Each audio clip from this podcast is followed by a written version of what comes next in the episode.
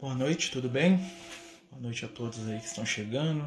Estamos dando continuidade aos nossos estudos de Evangelho, aqui pelo Amigos do Caminho, né? e a gente está trazendo todos os finais de semana o estudo do livro do Apocalipse, né? conforme a gente tinha combinado com os companheiros. Né? Bem-vindo aqueles que chegam, aqueles que estão né, iniciando aí com a gente.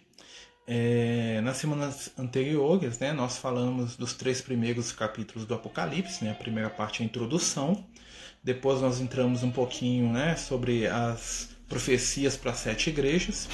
E hoje nós vamos entrar no quarto capítulo do Apocalipse. O quarto capítulo do Apocalipse ele é bastante simbólico, tá?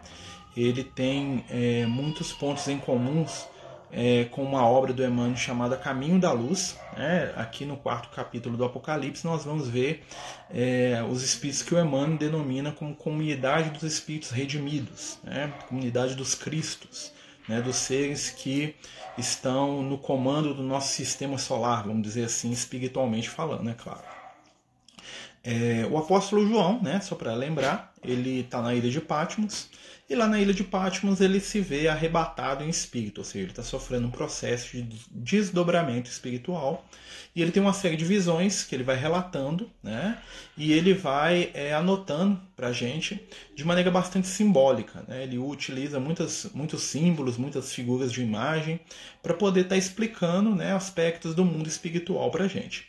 Nesse capítulo nós vamos ver um pouquinho né, da estrutura espiritual tá, do nosso sistema aqui, né, do nosso sistema solar, do qual né, o Emmanuel nos diz né, que existe uma comunidade de espíritos redimidos, das, da qual Jesus é um dos seus membros iluminados, ou seja, né, tem um conjunto de entidades, de espíritos iluminados que governam né, a, o nosso sistema, e um desses espíritos é Jesus. Está né? Tá lá no livro A Caminho da Luz, né? e, e o Emmanuel fala para a gente que a comunidade desses espíritos se reuniu né, aqui no nosso orbe, na Terra, né, durante duas vezes. A primeira, né, quando Jesus é, dá as bases materiais para a Terra, né, quando o planeta estava se consolidando ali na nebulosa solar.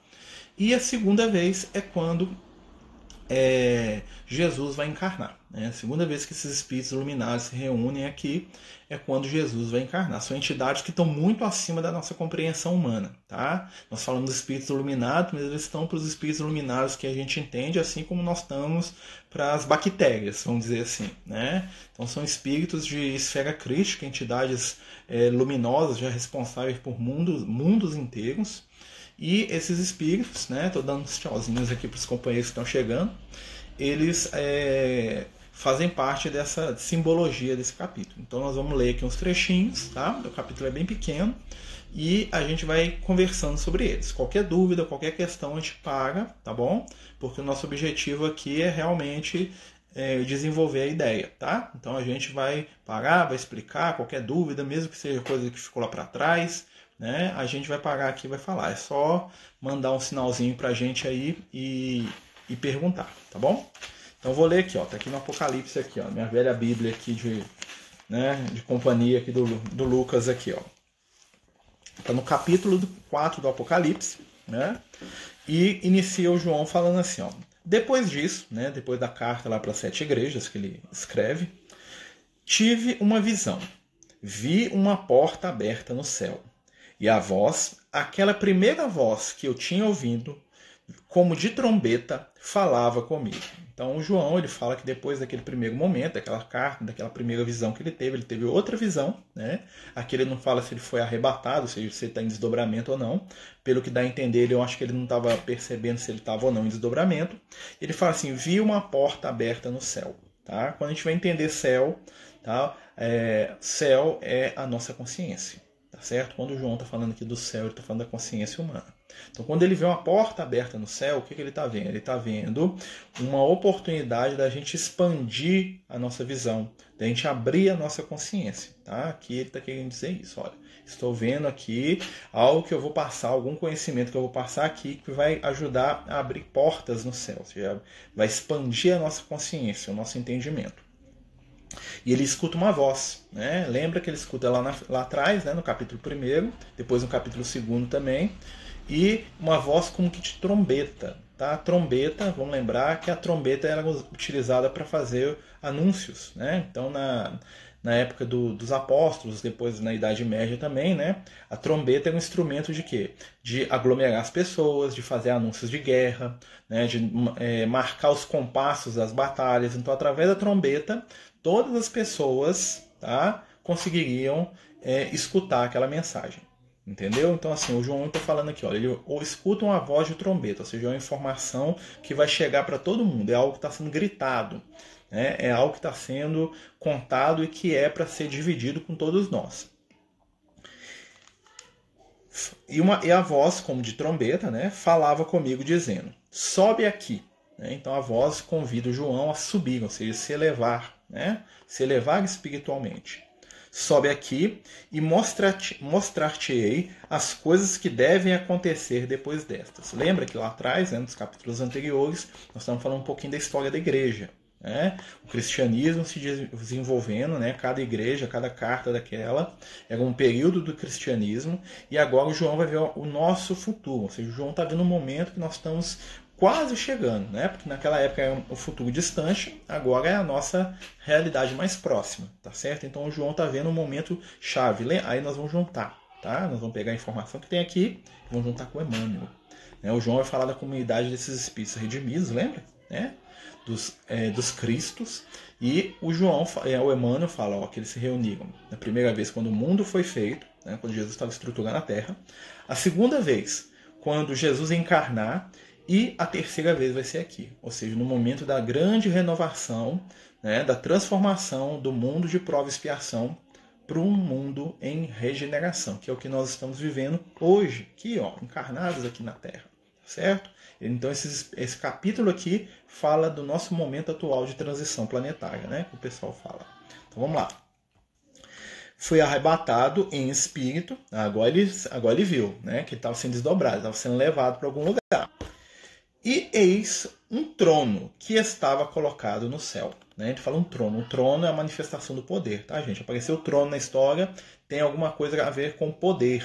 Tá? Se for um trono na terra, normalmente é poder material. Um trono no céu quer dizer que é um poder de consciência. Ou seja, ó, o que é o poder de consciência? O conhecimento. Tá? Conhecimento é o verdadeiro poder do mundo. Quem conhece é livre. Quem não conhece é escravo. O medo, ele nasce do quê? O medo nasce do nosso desconhecimento. Por que, que a gente tem medo do escuro? Porque a gente não sabe o que tem lá. Por que, que a gente tem medo da morte? Porque nós não sabemos, né? Pelo menos a maioria das pessoas não entende o que, que existe depois da morte, se é que existe alguma coisa, né? Na visão de alguns. Então, eles, por isso existe o medo. O medo está sempre associado com o desconhecido. E é interessante que, o, que a ciência, o que, que a ciência busca fazer? Descobrir respostas para aquilo que a gente não conhece. Ou seja, o trabalho da ciência é combater o medo. Né? O medo sempre domina o ignorante. Né? Quando eu falo ignorante, no sentido de não saber. Então, tudo aquilo que a gente defronta, tudo aquilo que a gente contempla, que a gente não conhece, gera medo. Tá? Então aqui ele vê um trono no céu, ou seja, é conhecimento, é poder. Né? Então ele vê uma situação de poder que está ligada ao que? A nossa consciência. Por quê? Outro simbolismo aqui. Ó. Quando é que nós adquirimos maturidade e crescemos espiritualmente? É quando a nossa consciência se desenvolve.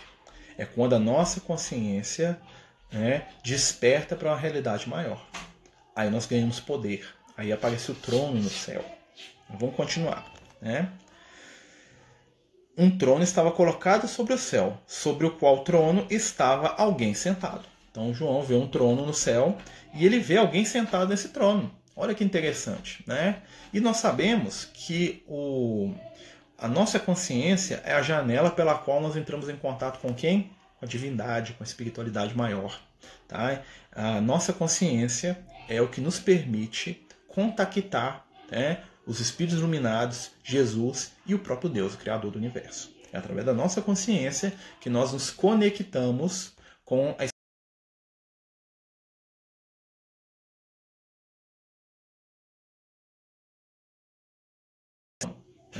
Ou seja, ele está descobrindo uma conexão com algo maior que ele não sabe muito bem o que, que ele é no, o que, que é naquele momento. Mas o João, que não é bobo nem nada, né?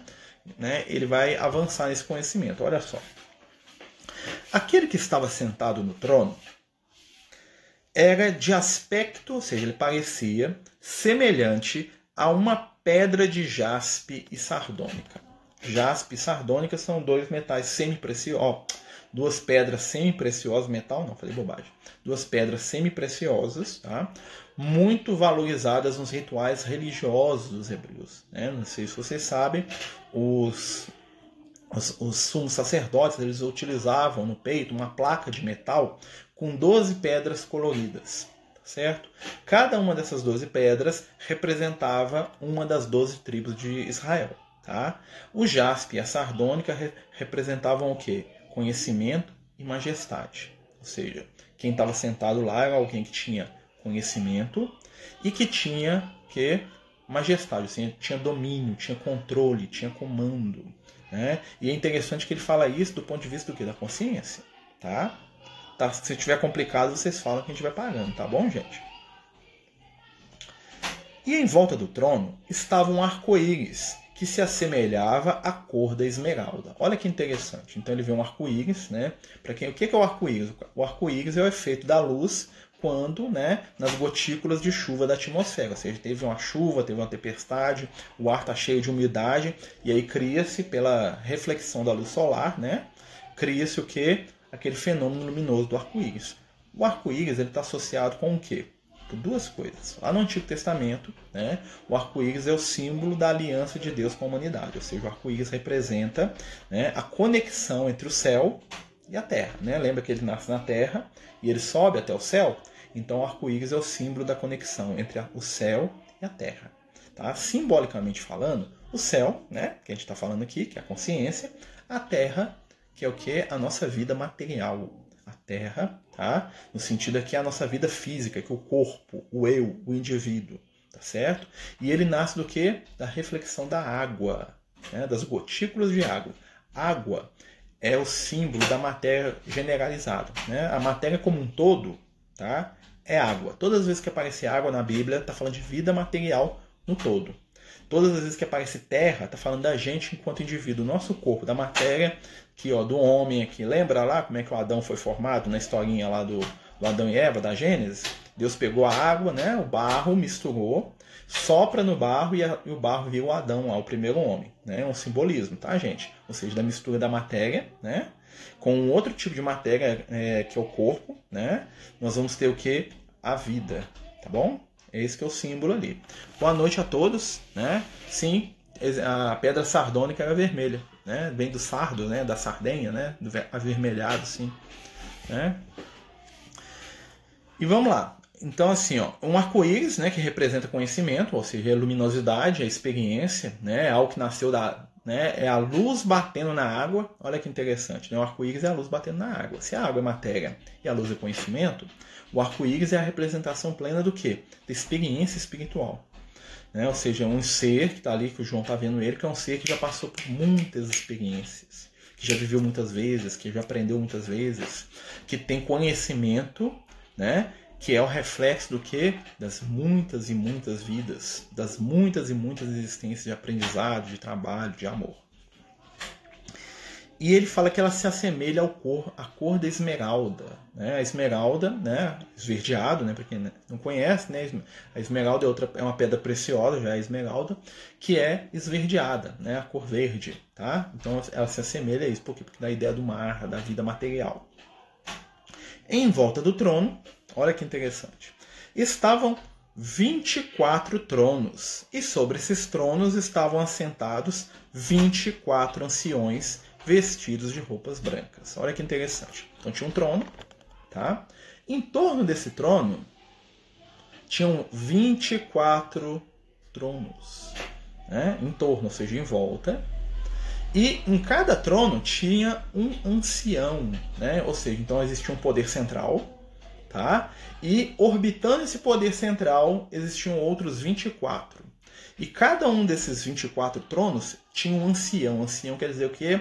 Alguém que já tem muita experiência, espíritos antigos, tá? Do que, que o João Evangelista está falando aqui? A dica, né? Um, um, um, um, trono central com outros orbitando. Ele está falando do nosso sistema solar. Ele está falando do sistema solar do ponto de vista dele, como ele entendeu. Ó, o Sol, né? e em torno 24 outros corpos. Aí você fala assim, mas pega aí. Mas até semana passada a Terra, né, o nosso sistema solar tem nove planetas. Né? Depois oito, não né? tem um negócio assim que transformou em oito, tá? Mas o que, que acontece? 24 aqui são os mundos habitáveis do nosso sistema. Tá? Não são só os, os planetas. Né? Vamos lembrar que várias luas, principalmente de Júpiter, Saturno, né?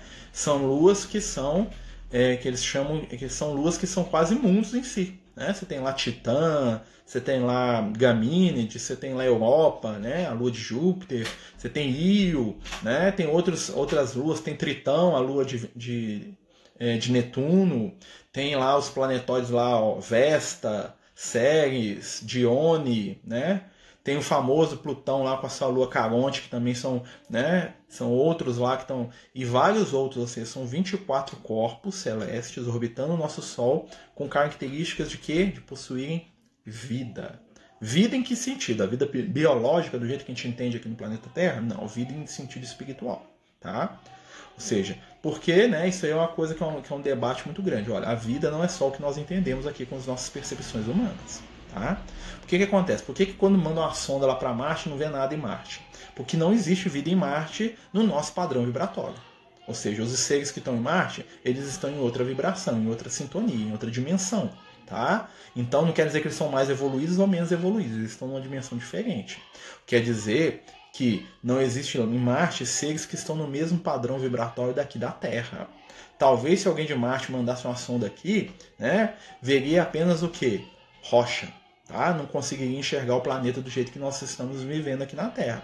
Né? Então, quem sabe quem está em Marte acha que Marte é o único habitado.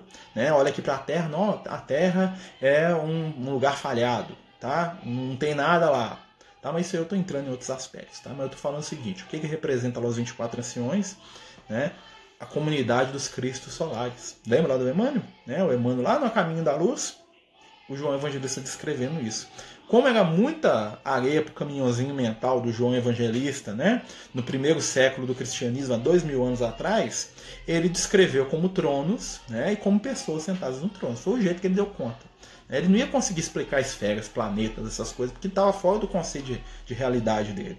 Então ele falou do jeito que ele tinha capacidade de percepção e de entendimento. Ele fala da Maria que ele dava conta.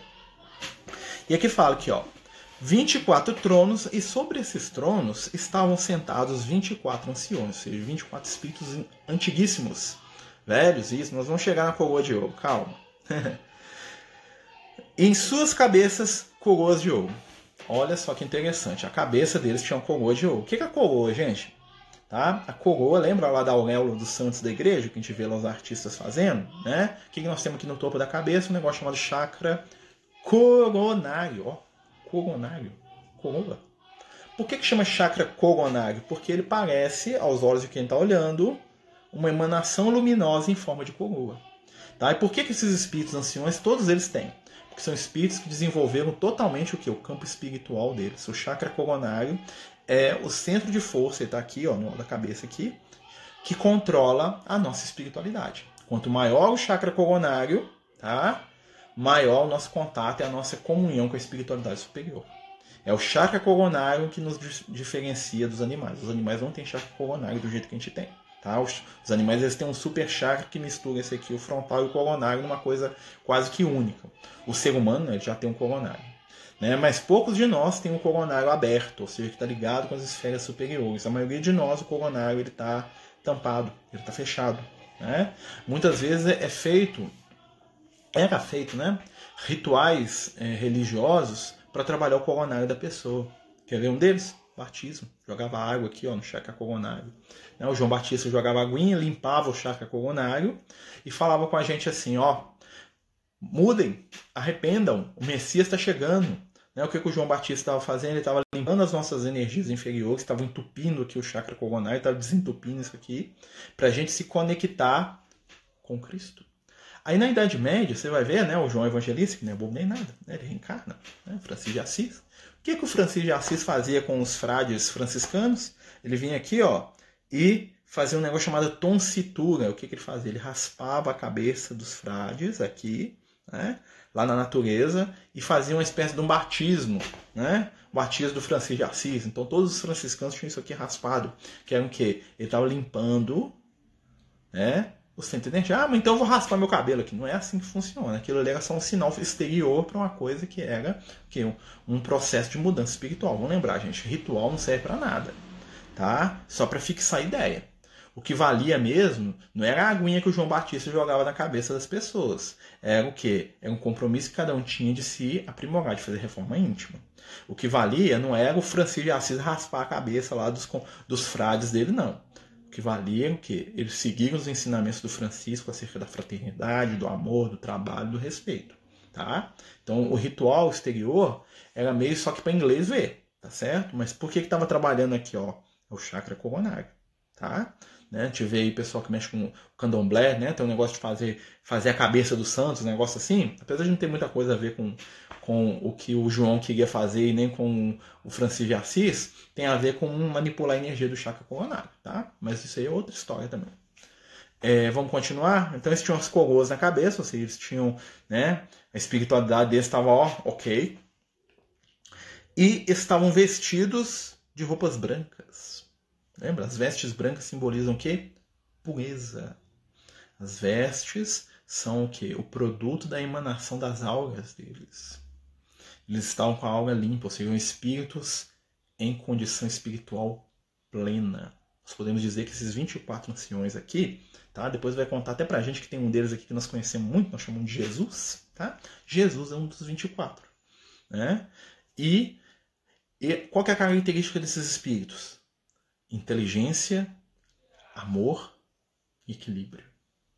São os Cristos, são os responsáveis espirituais pelos mundos que giram em torno da nossa estrela. Né? Lembra que o João conheceu né, é, o ancião de anos lá, que era o Jesus mais velho, que a gente falou, né? que ele fala que parecia o filho do homem, mas era mais velho que ele? Então, esses aqui é, são a equipe do cara, tá bom? E Jesus é um desses, desses 24 aqui. Do trono saíram relâmpagos. Olha que interessante. Vozes e trovões. Relâmpago, gente, é a ideia do quê? Velocidade. Né? Tem o The Flash, né? Na verdade, o relâmpago ele trazia a ideia do quê? É, é uma luz que se move muito rápido. Ou seja, do trono saiu conhecimento, informação, a vida, a luz. Né? Saiu raios, ondas. Né? O que, que sai do Sol mesmo? Materialmente falando, dentro das leis da física. Né?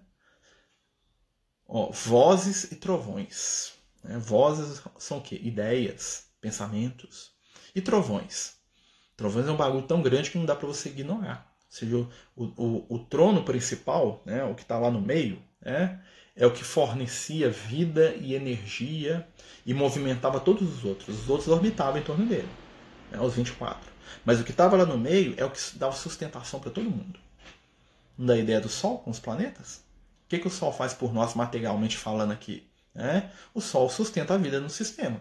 Todos os planetas do sistema solar giram em torno do Sol, né? e é o Sol que dita né, a vida na Terra, e nós sabemos né, todos os fenômenos do nosso sistema solar dependem principalmente do que? Da nossa estrela principal, que é o Sol. Vamos lá. Do trono saíam relâmpagos, vozes e trovões, e diante do trono, você vê na frente, né, estavam sete lâmpadas ardentes, que são os sete Espíritos de Deus. Ah, sete.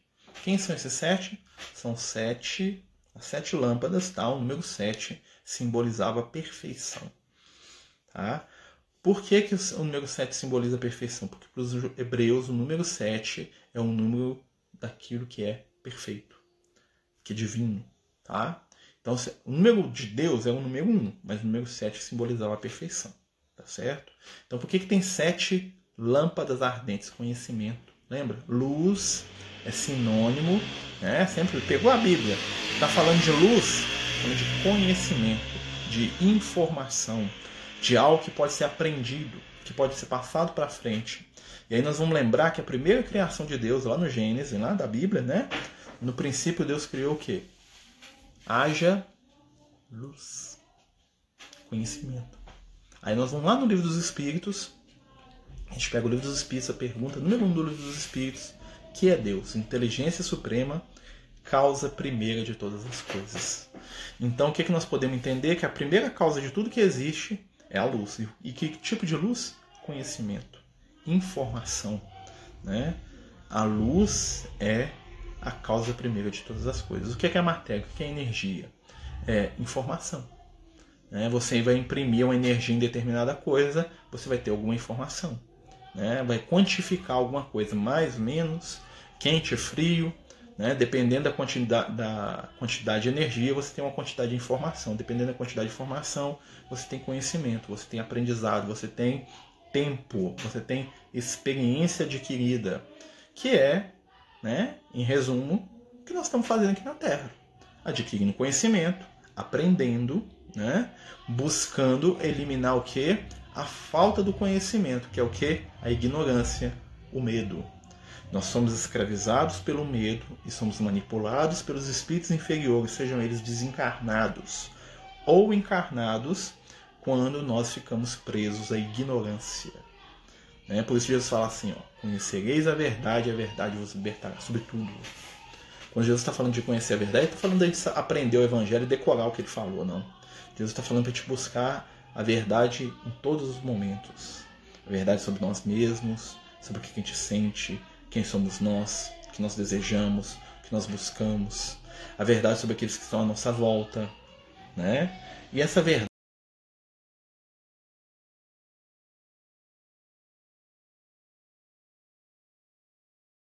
aplicada na nossa vida, no nosso momento, no nosso agora. Né? Então vamos continuar. Em frente do trono havia um como um mar de vidro semelhante ao cristal. Olha que interessante. Em frente do trono, né? lembra qual é o trono principal? É o Sol, né? Então, em frente do trono havia um mar de vidro. Né? O que é o mar, gente? O mar é matéria. O que, que o vidro faz? O vidro ele reflete. O que, que a matéria é para o espírito, senão a ferramenta que o espírito utiliza para poder refletir aquilo que ele é? Então, eu, enquanto encarnado, estou utilizando esse corpo né, para dar vazão ao reflexo do meu espírito imortal. Meu corpo é moldado pelo meu espírito, as minhas ideias são reflexos do meu espírito. Tá? Então, o que, que acontece? Em torno do Sol estava o quê? Aquilo que eles chamavam de a nebulosa solar né, o Sol arrasta a matéria em torno dele e essa matéria vai dar origem ao quê? Aos mundos. E aos mundos né, em macro e aos mundos em micro, aqui nós aqui. Ó. Cada um de nós pegou um pedacinho dessa matéria e construiu o seu, seu mundo. Né? Porque cada um de nós é um mundo em si. Complexo, transbordando vida, transbordando problemas também, né? Então, o que é o mar de vidro? É a matéria que vai ser utilizada para refletir a inteligência. O mar de vidro é a matéria que vai ser moldada em grau maior né, pelos cristos. Eles vão pegar essa planetinha, Mercúrio, Vênus, Terra,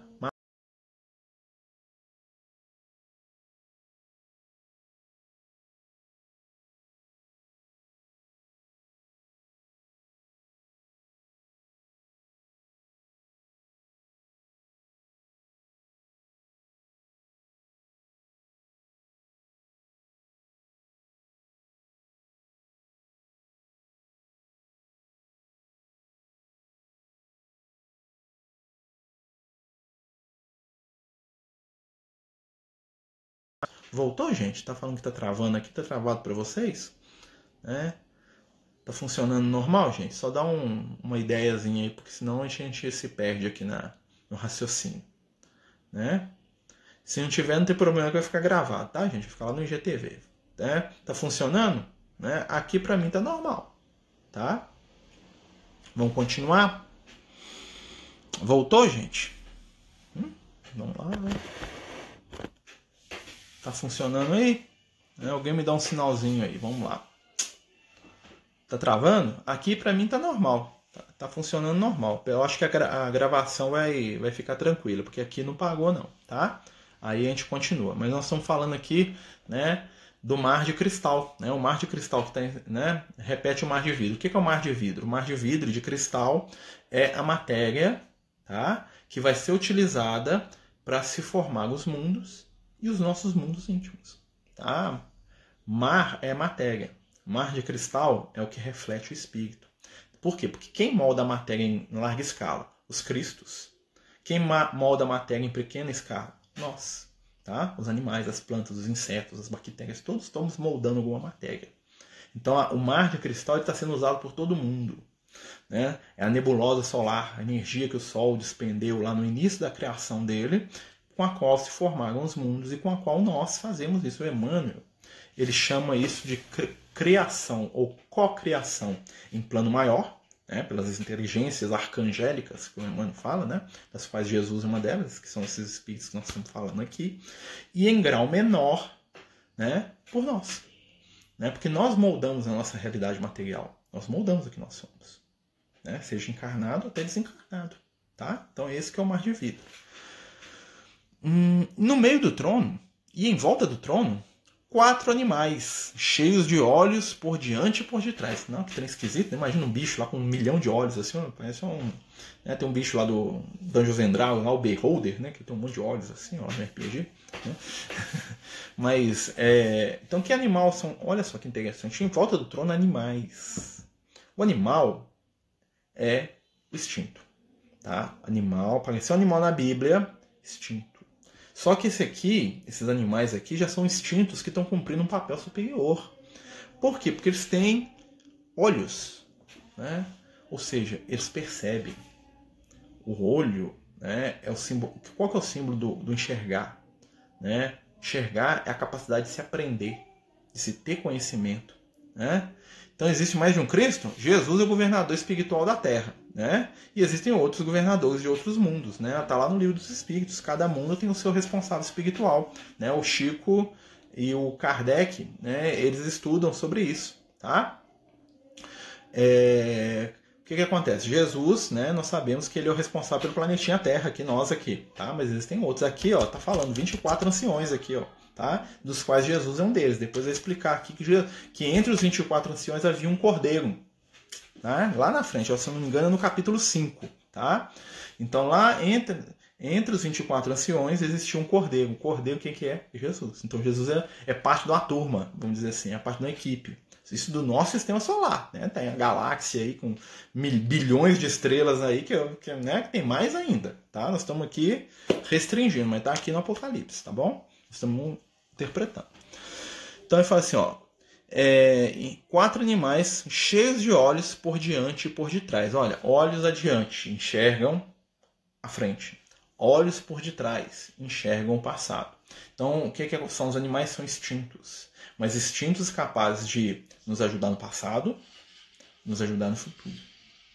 Tá? Jesus é o único cordeiro. Vocês vão ver isso mesmo. Lá está escrito: Jesus é o único. Né? No meio dos 24, né? O João tem uma parte. Eu tô, tô, tô dando spoiler aqui, tá? Mas é, é porque é para o entendimento da, da questão da companheira. É, lá na frente vai falar assim, ó, que entre os 24 anciões existia um cordeiro. Por quê? Porque a característica espiritual de cada um é diferente. Qual que era a característica do Cristo? Era ser o cordeiro. Né? O cordeiro com uma série de símbolos, né? um simbolismo, é claro. Né? Mas por que, que o cordeiro é que chama atenção? Porque o cordeiro que é o nosso. Né? O cordeiro que é o, que é o, que é o do nosso foco de interesse. Nós estamos estudando o cordeiro, nós estamos estudando Jesus. Nós sabemos que existem outros, tá? mas o nosso foco de aprendizado é o Cristo. Por quê? Porque o Cristo é o nosso.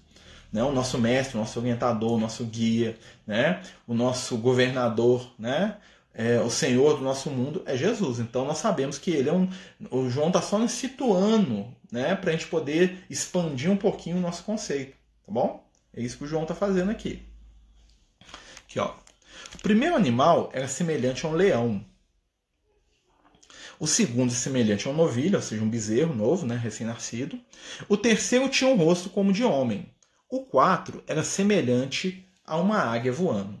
Os quatro animais tinham cada um seis asas. Nome que trem mais viajado, hein? Que bicho é esse, né? Olha só. Então tínhamos quatro animais. O primeiro animal era semelhante ao leão. Né? Então esse instinto, né? esse instinto aqui que está sendo trabalhado, o primeiro deles é o que? Agressividade. Né? O primeiro instinto, agressividade. Semelhante ao leão. O segundo, o segundo era semelhante ao que? Ao novilho. Né? O bezerro recém-nascido. O que, que o bezerro recém-nascido ele quer fazer? Duas coisas, mamar e andar. seja, a dependência. Segundo instinto, a dependência. Tá? Nós estamos no Apocalipse capítulo 4, tá? Da Bíblia. Bom? É... O terceiro animal parecia um homem, mas ainda não é. Ele fala que parece, tem rosto de homem. Né? Se ele tem rosto de um homem ele está falando isso, porque ele não é homem ainda. O quarto animal era semelhante a uma águia, ou seja, voando. Parecia que estava voando. Né? E todos eles tinham seis asas. Asa tá? é também símbolo de movimento. Tá? As asas são símbolos de movimento e de pensamento. As... Quando aparece ave no céu, animal que voa, tá? todo animal que voa está falando de alguma coisa de, a ver com ideias, com pensamentos. Tá? Por que, que eles têm seis asas? Porque o número seis é um número do que? Da imperfeição. Um número antes do sete. O sete, né? sete perfeição. Seis, imperfeição. Lembra quantos, em qual dia o homem foi criado? Sexto dia, né? Imperfeição. Lembra do número da besta lá? 666, né? Ah, o número 6 repetido três vezes é o número do diabo? Não, é o número do ser humano mesmo. Né? Porque o número 3 representa completo, né? E o número 6 é imperfeição, ou seja, 666 igual imperfeição completa. É nós aqui, gente. Tá? Então esses animais aqui eles têm seis asas, ou seja, eles, eles, eles já começam a se mover rápido, mas eles não estão completos. Eles são imperfeitos. Eles não são manifestações superiores. Travou de novo? Nossa senhora. Né? Mas tá gravando, tá, gente? Preocupa não que depois vai dar para ver lá no IGTV, se Deus quiser. É, vamos continuar?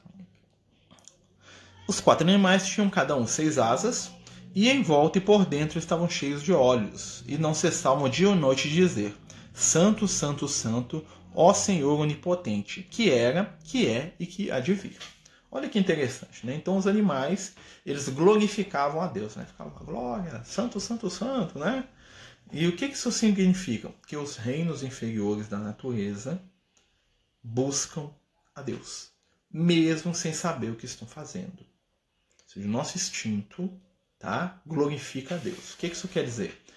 até aquilo que é instintivo na gente, o egoísmo, a raiva, né, são ferramentas para o nosso despertar espiritual. Tá? Os nossos instintos glorificam a Deus, ou seja, não tem nada errado. Por quê? Porque nós estamos vivendo. Né? Por que, que ele faz questão de falar desses animais aqui? Porque nós brigamos com os nossos instintos. Quando os nossos instintos nos dominam, nós entramos em parafuso. Nós sofremos com os nossos erros. E o que, que o João está falando aqui para a gente? Os instintos eles existem como ferramentas evolutivas. Até quando o espírito, o, até quando os nossos instintos pregam peça na gente, né, eles ainda assim são bons. O mal, do jeito que a gente imagina, não existe. O mal é transitório. O mal é trânsito, é mudança. Né? Quando nós estamos saindo da escuridão e indo em direção à luz, que o que quer dizer? Nós estamos saindo da ignorância e nos movimentamos em rumo do conhecimento, a jornada de sair da ignorância até o conhecimento é a jornada do aprendizado. No aprendizado, nós fazemos testes. Nós erramos, nós acertamos. Nós temos ali é, a dualidade, o dia e a noite, o bem e o mal, para poder nos ensinar. Tá? Mas o, os instintos são ferramentas evolutivas. Tanto é que no nível que nós estamos, que é o iníciozinho da condição, nós estamos aqui, ó, né? Nós estamos aqui, ó, no iníciozinho da, da escala evolutiva, o mal já acaba aqui com a gente. Que, que eu estou querendo dizer? O mal é uma coisa que vai aparecer aqui no, no, reino humano, aqui no nosso estado. Antes da gente sair daqui do reino humano e passar para o próximo, esse negócio de mal já acabou. Ele é muito transitório, é muito temporário. Por quê? Porque o mal é apenas um ajuste para a gente poder entender o que é o bem. Enquanto a gente não entende bem a luz, a treva aparece para poder fazer ali né, uma, um contraponto. Tá? Então o mal existe apenas como contraponto do bem. E dentro da nossa evolução aí, né, secular, milenar, os momentos de mal né, que a gente passa, ou que a gente sofre, ou que a gente vai sofrer, que é o pior de todos, né, na nossa concepção, o que, que acontece? Passa muito rápido. Os grandes espíritos já se viram livres disso e nunca mais isso volta. Então a gente pode ficar tranquilo. Né? Enquanto os animais eles estão ali para glorificar a Deus. Eles estão ali para poder nos ajudar a entender o nosso passado e caminhar para o nosso futuro. Tá dando para entender, gente? Tá muito viajado da maionese aqui. Se estiver muito viajado da maionese, né? é, me fala aí que a gente corrige, tá, gente? Eu fico morrendo de medo de falar besteira aqui e depois né, as pessoas não entenderem, eu falar alguma bobagem aqui. Então vamos continuar. Hum, e enquanto aqueles animais davam glória, honra e ação de graças ao que estava sentado sobre o trono e que vive pelos séculos dos séculos. Ou seja, quem estava sentado no trono é alguém que vive pelos séculos dos séculos. Aquele espírito que nós vimos lá no capítulo 1. Tá? Quem não viu, nós temos gravado tá? no, no IGTV lá no YouTube. Né? que é o Cristo solar, é o ancião de anos, né? que é chamado aqui na Bíblia. Né? É um, segundo João Evangelista, que vamos ver a descrição do ancião de anos aqui de novo. Aqui, ó. Um homem semelhante ao filho do homem. Ou seja, o filho do homem, para quem não sabe, é Jesus. Né? Jesus se referia a si mesmo como filho do homem. Vi em meio a sete candelabros de ouro um homem semelhante ao filho do homem, ou seja, alguém que parecia com Jesus, vestido de hábito talar e cingido pelo peito com símbolo de ouro. E sua cabeça e seus cabelos eram brancos como a lã branca e como a neve. Olha que interessante. Então, eu, por que eu estou voltando aqui? Para vocês verem que está falando do mesmo espírito. Tá? Então, o que o João Evangelista fala? A primeira visão que o João Evangelista tem, ele vê alguém que parece Jesus. O que ele pode explicar isso? Parece com Jesus. Não quer dizer, né? Só que ele tem cabelo branco. Ele está cingido com um cinto de ouro. Ele parece Jesus, só que ele é o quê? Cabelo branco, ideia de quê? Mais velho. Ele vê alguém que, na visão do João, não, é Jesus. Não, mas não é Jesus, não é alguém mais velho. Ele parece Jesus, né? tem uma aura, parece com Jesus, mas é mais antigo. Existe há mais tempo que Jesus. Aí volta aqui no capítulo 4, né? Estava sentado sobre o trono que vive pelos séculos dos séculos. Viu que tá tudo aqui no Apocalipse. Os 24 anciões prostraram-se diante do que estava sentado no trono e adoraram o que vive pelos séculos dos séculos. Ou seja, os 24 anciões, lembra? Né? Eles têm uma relação né, de amor e de submissão com aquele que está sentado no trono. Tem gente que acha que é Deus aqui, não é Deus não. Deus está muito além disso. E Deus nem entra aqui, tá, gente? Deus está além disso tudo, tá? Então, os 24 anciões, eles têm por esse outro que respeito e eles estão totalmente submissos a ele, por amor. Não é por medo, não, por amor. Estão ligados a ele por laços de amor, olha só, né? Os 24 anciões é, prostraram-se diante do que estava sentado no trono e o, adoraram, o que vive pelos séculos dos séculos. E lançaram suas coroas diante do trono, dizendo: Então eles tiraram a coroa e jogaram no trono. Não, não é Deus. Tá? Quem está sentado no trono é o responsável pelo nosso sistema solar. Deus está além do universo. Tá bom? Só para você. Parênteses aqui. Para a gente entender essa questão de Deus entender né, que, que, que arrogância, ô oh, meu Jesus, me perdoe, né? Para a gente começar a pensar sobre Deus. Né? Eu vou contar a história para vocês, que alguns já devem ter ouvido, né? do Chico. O Chico, ele, né, todo mundo sabe que o Chico teve uma criação católica, né? então ele, ele cresceu dentro da, da cultura da igreja católica, né? depois quando ele ficou adulto, ele se tornou espírita. E o Chico tinha muita dificuldade, né, segundo ele mesmo falava, de entender Deus e Jesus. Né? Muita gente acredita que Deus e Jesus é a mesma coisa. Né? E na doutrina espírita nós sabemos que Jesus é um espírito iluminado, responsável pela Terra, mas Jesus não é o próprio Deus. Tá? E aí o Chico estava encachifado com isso, com aquela coisa toda. E aí um dia o Emmanuel apareceu lá para ele, né? Como o Emmanuel sempre aparecia para dar umas aulas pro Chico, né? Que serve para nós, porque o Chico guardou o que o Emmanuel falava, chegou na gente, né? Que bom. E o que, que acontece? O Emmanuel, né? Falou assim: o que, que você está pensando aí, Chico? Virou, ô Emmanuel, me explica esse negócio aí. Jesus é Deus? E o Emmanuel falou assim: vou te mostrar para você entender melhor. Então o Emmanuel arrebatou o Chico do corpo, né? Como diria o João Evangelista, né? O Emmanuel desdobrou o Chico, o Chico saiu do corpo com o Emmanuel. E o Emmanuel mostrou para ele, né? Um, como se fosse uma televisão, né? Uma visão 3D, assim, um negócio assim. Mostrou que, ó, olha o planeta Terra. Tirou o Chico, o Chico viu o planeta Terra, assim, né? O globo girando, né? Pra tristeza de quem é terraplanista, mas é um globo, é um, né? é um globo oval mesmo, né? Então o, o Emmanuel mostrou pro Chico, tá vendo aqui, ó, o globo, a Terra, né? né? Aí ele falou assim, ó, tá vendo aqui o nosso planetinha Terra, né? Jesus é o responsável espiritual pelo planeta Terra. Ou seja, tudo que tem aqui na Terra, incluída a Lua, né, que está girando em torno, são responsabilidade, é como se fosse a casa de Jesus, é a Terra. Mas a Terra, ela faz parte de um quarteirão. Aí ele puxou o Chico, né? e mostrou o sistema solar. Tá vendo aqui o Sol, né? os planetas, Mercúrio, Vênus, Terra, Marte, Júpiter, Saturno, Netuno, Plutão, né? girando lá em torno do Sol, aquele plano, aquele plano do sistema solar. Né? Tá vendo aqui, ó, Jesus é responsável pela Terra. Nós temos o sistema solar aqui, ó, que é o nosso quarteirão. Né? O sistema solar tem um espírito que é responsável pelo sistema solar, que é esse aqui que nós estamos estudando ele aqui, ó, que é esse ancião aqui. Aí o Emmanuel puxa o Chico de novo e fala assim, ó, tá vendo aqui, Chico, agora a nossa constelação, vários sóis, né? Cada sol com seus planetas, né? Isso na década de 40, tá, gente? Depois, na década de 90, que eles começaram a descobrir que existem outros planetas em outras estrelas. O Emmanuel já falou isso para o Chico na década de 40, né? Tá vendo aqui, ó, uma constelação, várias estrelas com vários planetas, né?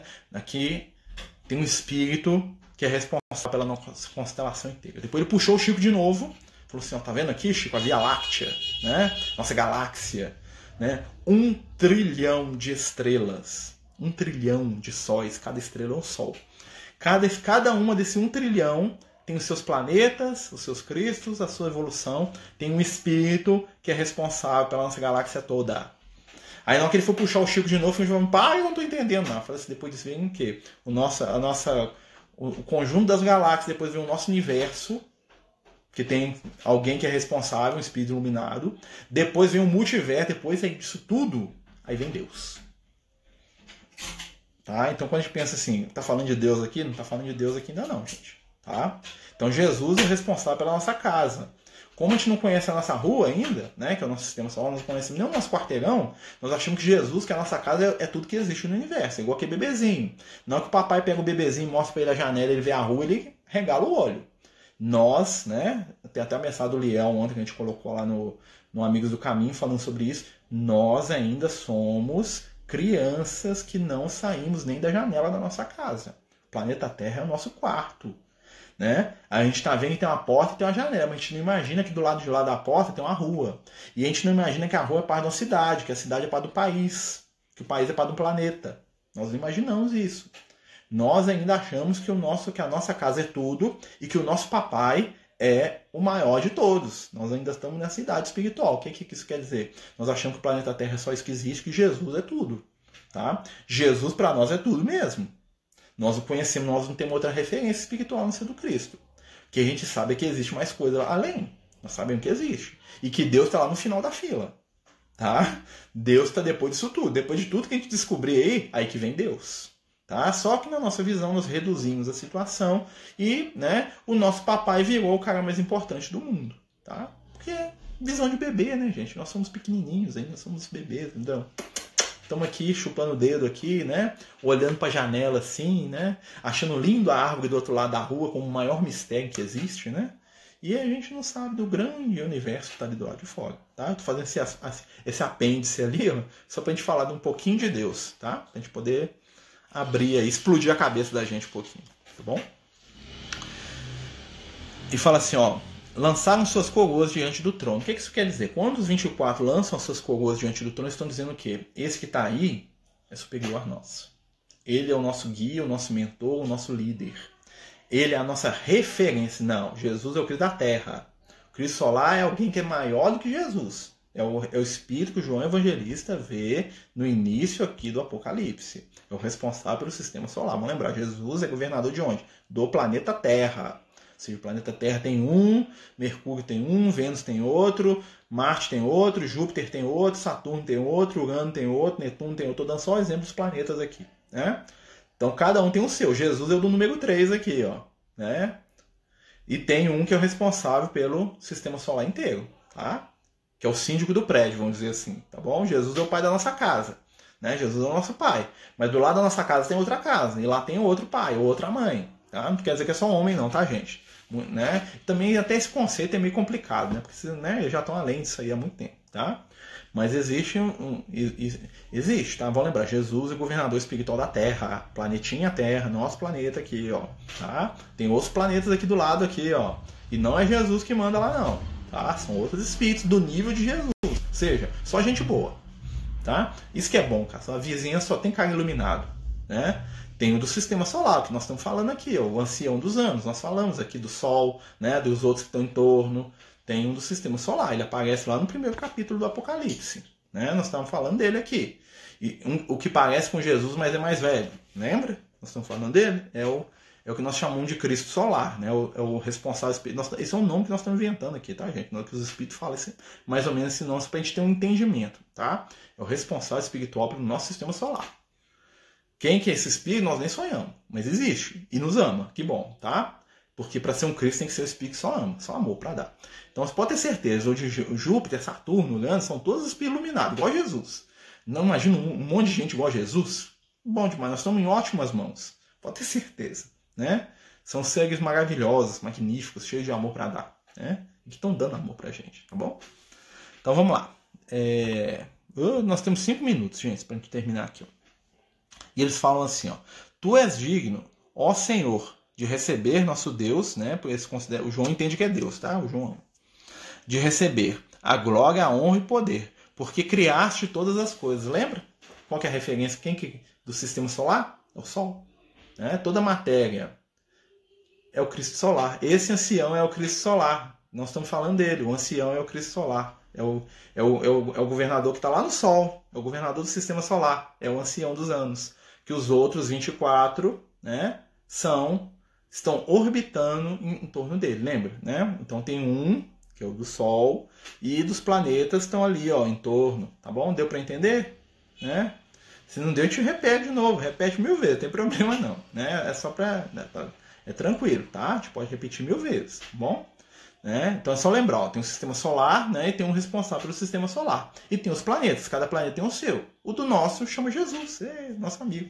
Né? Só pra gente entender. É como se, se a gente, ó, o Emmanuel fala é, para ajudar o Chico, o Emmanuel, ele fala muito em como se fosse uma cidade, né? Ele dá a ideia que é o nosso planeta é uma casa, né? O nosso sistema solar é, um é a rua, né? A nossa galáxia é um bairro de uma cidade muito grande. Ele vai falando dessa, desse jeito para facilitar o entendimento, né? Nos livros, tem até um dos livros do André Luiz, que eu não me lembro qual da coleção André Luiz, que ele usa essa analogia, né? Ele fala do planeta Terra, assim, se estivéssemos numa grande cidade, a nossa casa não seria nem a maior nem a menor, né?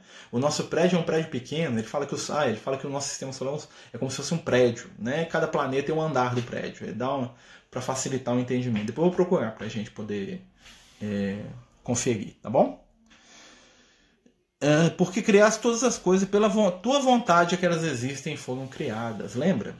É, qual criação em plano maior, qual criação em plano menor? O que, é que isso quer dizer? Quanto mais evoluído o espírito, maior ele cria grandes inteligências. Né? Porque. Não, Jesus é o responsável da terra. Nós estamos confundindo, gente. Nós estamos confundindo. O que, é que acontece? Nós conhecemos como Jesus porque Jesus encarnou aqui na terra e teve o nome de Jesus enquanto encarnado. Tá? Então vamos lembrar. Ó. Jesus é quem? Governador da terra. É a mesma coisa falar assim, ó. Né? Nós temos presidente da república, nós temos governador do estado, nós temos prefeito, nós temos síndico do prédio. Não é? Jesus, ele é o que? Governador e criador espiritual do planeta Terra, do nosso planeta, que é um planeta entre os vários que estão girando em torno do Sol. E o nosso Sol é um entre milhões de sóis na nossa galáxia, cada um com seus planetas. Né? Vamos lembrar isso. Né? Isso é astronomia, né? Eu adoro astronomia. Então, assim, então Jesus é o governador espiritual do nosso planeta, no sistema solar né? Que o que é o sistema solar? O Sol e os planetas que giram em torno dele têm um espírito responsável. Cada planeta tem um. Tá? Então, cada planeta, se fosse um prédio, se o sistema solar fosse um prédio, cada planeta é um andar do prédio. Nós estamos no terceiro andar. Né? Lembra que é o terceiro planeta. Né? Quem que é o governador né? É, do nosso, nosso andar? Quem que é o chefe aqui? Jesus. Né? Não entendi. Tem o quê? Tem um si? O que é si? Não entendi. Ah, tá. Sem querer? Não entendi também. tá, mas aí, gente, é... depois assistindo de novo, vocês vão. A gente pega qualquer coisa, a gente volta, tá? É só de pensar. Isso aí é um conceito que a gente vai introjetando aí com o tempo. Mas se tiver dúvida, nós fazemos outro estudo só para explicar isso, tá bom? Tirar o espírito da letra é difícil, precisa estudar muito. É, mas a, a, as chaves do conhecimento estão aí. Ó. A doutrina espírita fala pra gente, o evangelho fala pra gente né? O Emmanuel, você pega os livros do Emmanuel e lê lá, tá cheio de dica, né? Então, assim, com o tempo, Nome Cristo? Ah, o nome Cristo foi um nome que foi criado, porque o que, que acontece? Isso aí já é outra história. É, Jesus nunca foi chamado de Cristo enquanto vivo. Cristo é a tradução do grego para a palavra Messias. Tá? Messias quer dizer ungido, escolhido. Né? Então Jesus né, era o Messias, ou seja, o escolhido. Aí quando foi traduzir a palavra Meshiá de hebraico para o grego, que era a língua do mundo, a palavra que era utilizada era Christus, que quer dizer a mesma coisa. Cristo quer dizer Messias, tá bom? Então quando isso é coisa do Lucas. Né? Quando o, o, o, Lucas começou a trabalhar lá com Paulo, lá, aquela coisa lá do, da divulgação do Evangelho, o que, que aconteceu? O Lucas sugeriu os apóstolos para eles deixarem de se chamar de seguidores do caminho para se chamarem de cristãos, quer dizer, seguidores do Messias. Porque a palavra Cristo era uma palavra grega que todo mundo, seja romano, grego, ia entender. A língua de Jesus era uma língua muito esquisita, ninguém entendia, poucas pessoas falavam ah, o idioma de Jesus naquela época. Então os nomes eram difíceis, a pronúncia era muito difícil, tá? era uma língua muito simplificada. Então aí eles mudaram para aí pegou essa coisa de Jesus ou Cristo, aí ficou Jesus Cristo, né? Chegou na gente aqui como Jesus Cristo, tá? Mas na verdade nem o nome Jesus é, é correto, né? O nome é Yeshua, né? O nome hebraico de Jesus é Yeshua. Né? Jesus em hebraico é um palavrão horroroso, quer dizer Deus é um cavalo. Vocês terem ideia, tá? Mas a tradução né? Eles pegaram a, a, a fonética da palavra Yeshua e transformou em Jesus, para ficar fácil para os gregos e para os romanos pronunciarem. Né? Por quê? O nome era difícil na língua do, dos gregos. Né?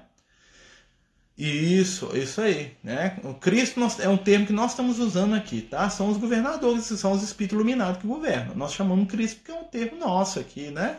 Nós criamos aqui. É porque nós chamamos Jesus assim, tá bom? É, é a nossa é a gente é, utilizando o nosso vocabulário, tá? Mas igual eu tô falando, o nome Jesus é um nome muito difícil, né? Não Jesus, Yoshua, né? Falar assim, Yoshua, né? Ia travar a língua dos gregos e dos romanos, né? Então eles passavam para Jesus, Jesus é mais fácil, tá? Se você entrar na máquina do tempo, for lá na época de Jesus, e lá, e lá em Nazaré gritar, oh, cadê Jesus? Você apanha. Você, né? Eles vão achar que você tá falando palavrão, tá bom? Mas é questão cultural mesmo. Isso aí foi uma adaptação que foi feita aí para poder facilitar. Né? O Lucas é um cara inteligente, né? Então ele fala assim, ó. Né? E esse Senhor é um Cristo solar, está acima de Jesus. Sim, está acima de Jesus. Né? Esse espírito aí que Jesus falou que ia encontrar com ele, né? Meu pai, tá? Né?